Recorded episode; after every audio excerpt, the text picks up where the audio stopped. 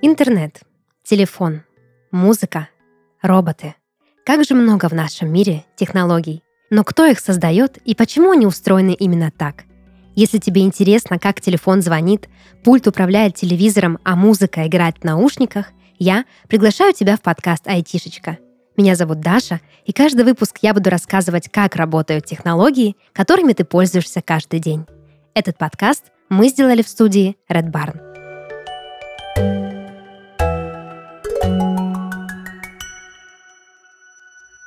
Не знаю, как тебе, а мне трудно представить жизнь без интернета.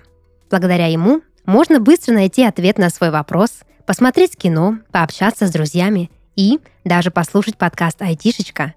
Но откуда интернет знает так много? Наверное, он просто хорошо учился. Шучу. Хорошо учились те, кто его создал. В этом выпуске я расскажу тебе, как работает интернет, откуда он берет информацию обо всем на свете и возможно ли заставить его о чем-то забыть. Интернет — это глобальная сеть, которая связывает между собой множество компьютеров по всему миру. Ты, я, твои друзья и учитель, программисты и ученые — Абсолютно любой человек, который выходит в интернет на своем компьютере, сразу же подключается к этой сети. Это огромное полотно из невидимых нам нитей, по которым информация передается в цифровом виде, то есть с помощью набора чисел, нулей и единиц. Сеть интернета настолько большая, что компьютеры внутри нее создают сети поменьше, поэтому интернет еще называют сеть сетей. Иными словами, это паутина, раскинувшаяся практически на весь земной шар, давая людям в самых разных уголках нашей планеты общаться и обмениваться информацией. Организовать общение с помощью сети впервые придумали в США в 1969 году. Тогда американские ученые боялись, что передавать важную информацию через телефон или популярный в то время телеграф не очень безопасно, поэтому изобрели более надежный способ связи – цифровой, переведенный на язык компьютера.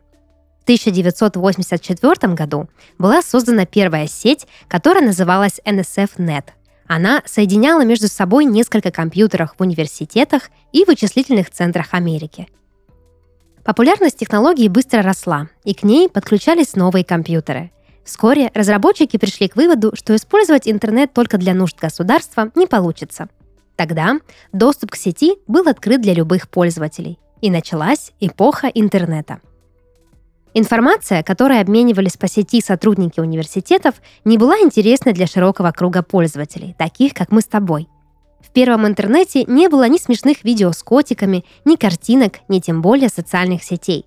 Для того, чтобы расширить кругозор интернета, требовались интересные материалы, а чтобы их добавить, разработчики придумали гениальный выход – сайты. Думаю, ты слышал про сайты и наверняка посещал какие-то из них – по сути, все, что есть в интернете сегодня, это набор сайтов на самые разные темы. Но чтобы разобраться, что представляет из себя сайт и как информация хранится там, нам нужно познакомиться с таким понятием, как гипертекст. Сайт — это набор из электронных страниц, связанных между собой по смыслу с помощью гипертекста.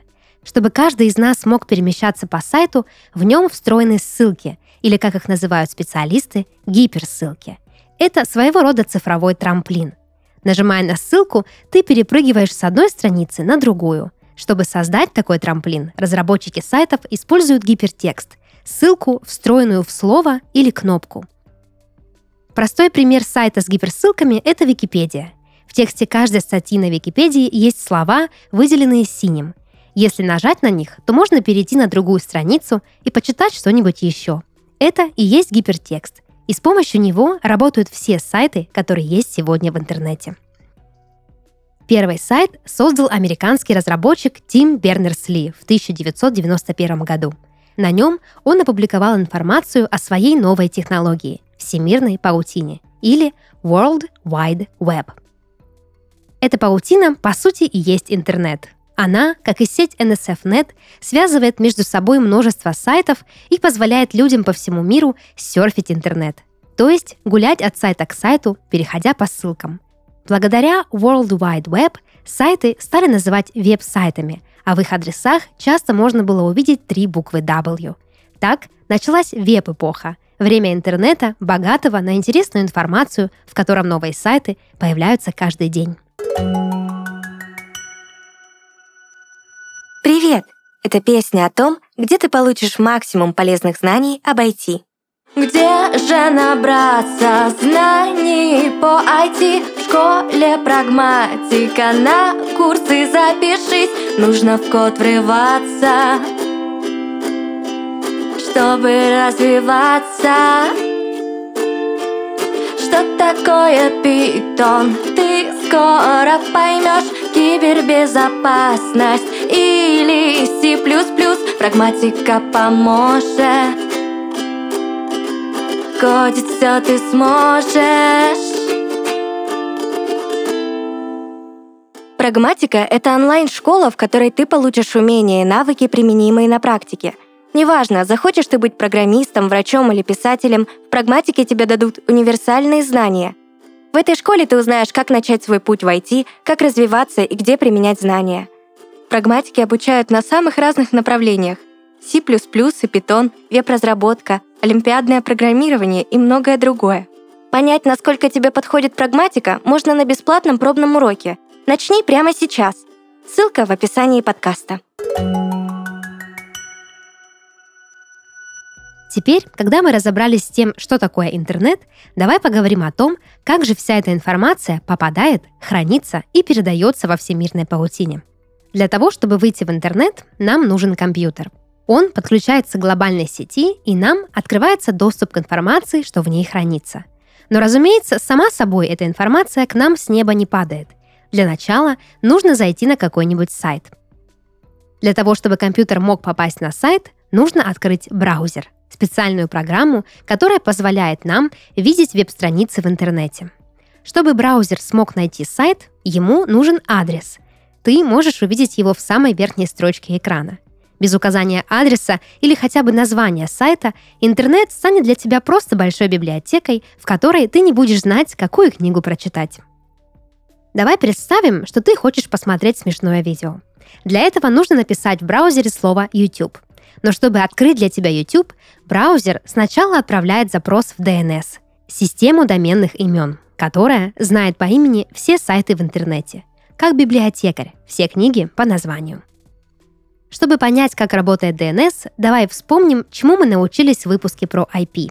Так как информации в интернете очень много, нужен свод правил, который бы объяснял компьютерам, как ею пользоваться. Такими правилами являются протоколы. Например, интернет-протокол или IP руководит всеми компьютерами, подключенными к сети, присваивая каждому из них уникальный адрес. Так, компьютер понимает, куда ему отправлять информацию. DNS — это тоже протокол, только он управляет не компьютерами, а сайтами, также присваивая каждому из них свой адрес. Он называется домен. Однако сама по себе DNS открыть YouTube не может. Для этого ей необходимо обратиться к серверу и попросить его показать нам видео или любую другую информацию с сайта. Только сервер может ответить на такой запрос, потому что именно на нем хранится информация со всех сайтов, живущих в интернете, в том числе и видео с YouTube. По сути, сервер — это большой компьютер, который хранит информацию в сети.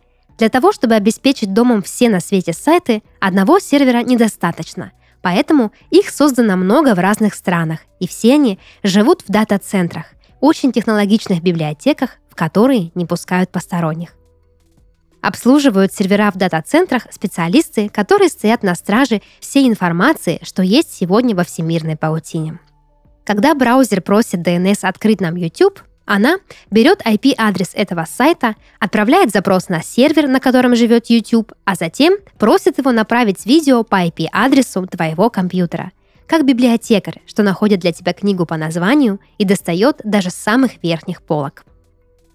Но для того, чтобы информация дошла к тебе быстро и в том виде, в котором ты ее заказывал, между DNS и сервером есть еще один важный работяга – маршрутизатор – он, как навигатор, выбирает наиболее короткий путь, по которому информацию можно доставить в твой компьютер.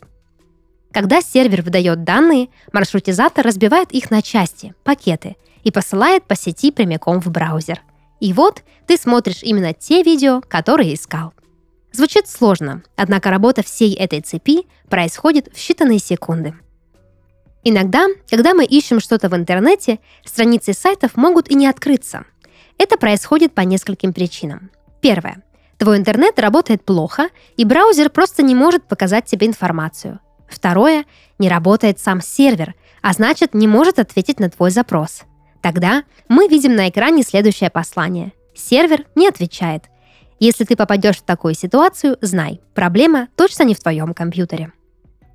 Итак, мы разобрались с тем, что все содержимое интернета хранится на серверах. Но кто помещает туда эту информацию? Ответ прост – владельцы сайтов. А вот как они это делают, сейчас расскажу. Для того, чтобы разместить что-то на сервере, необходимо свободное место. Его созданием занимается хостинг.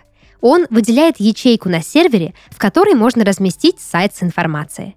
Право это делать есть только у администратора, специалиста, который управляет сайтом и знает все о том, как информация передается в интернете. Давай представим, что вы с родителями решили переехать. Для этого вам нужно купить свободную квартиру в построенном доме.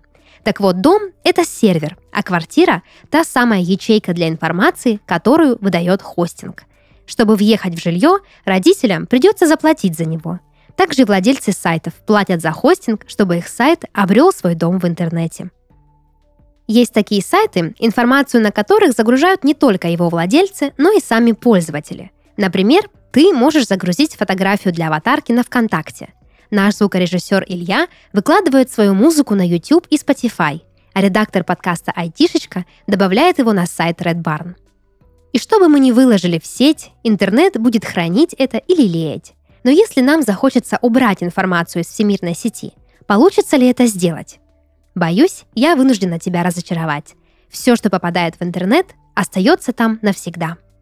Ты можешь удалить фото из социальных сетей, но информация о нем останется на сервере. Можно попросить администратора YouTube удалить трек Ильи, но тогда он исчезнет лишь с YouTube, но не из интернета. Иными словами, стереть что-то можно с сайта или даже из браузера, но не из глобальной сети. Интернет помнит все, потому что любой, кто пользуется им, оставляет за собой цифровой след, информацию о всех данных и действиях, что мы совершаем в интернете. Она может и будет храниться до тех пор, пока существует сам интернет.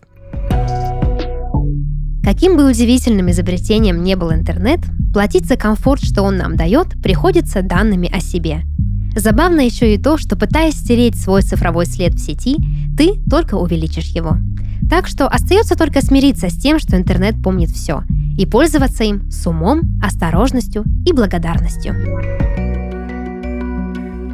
Это был подкаст «Айтишечка» и его ведущая Даша. Оставайся с нами, чтобы узнать еще много интересного о технологиях, которые нас окружают. thank you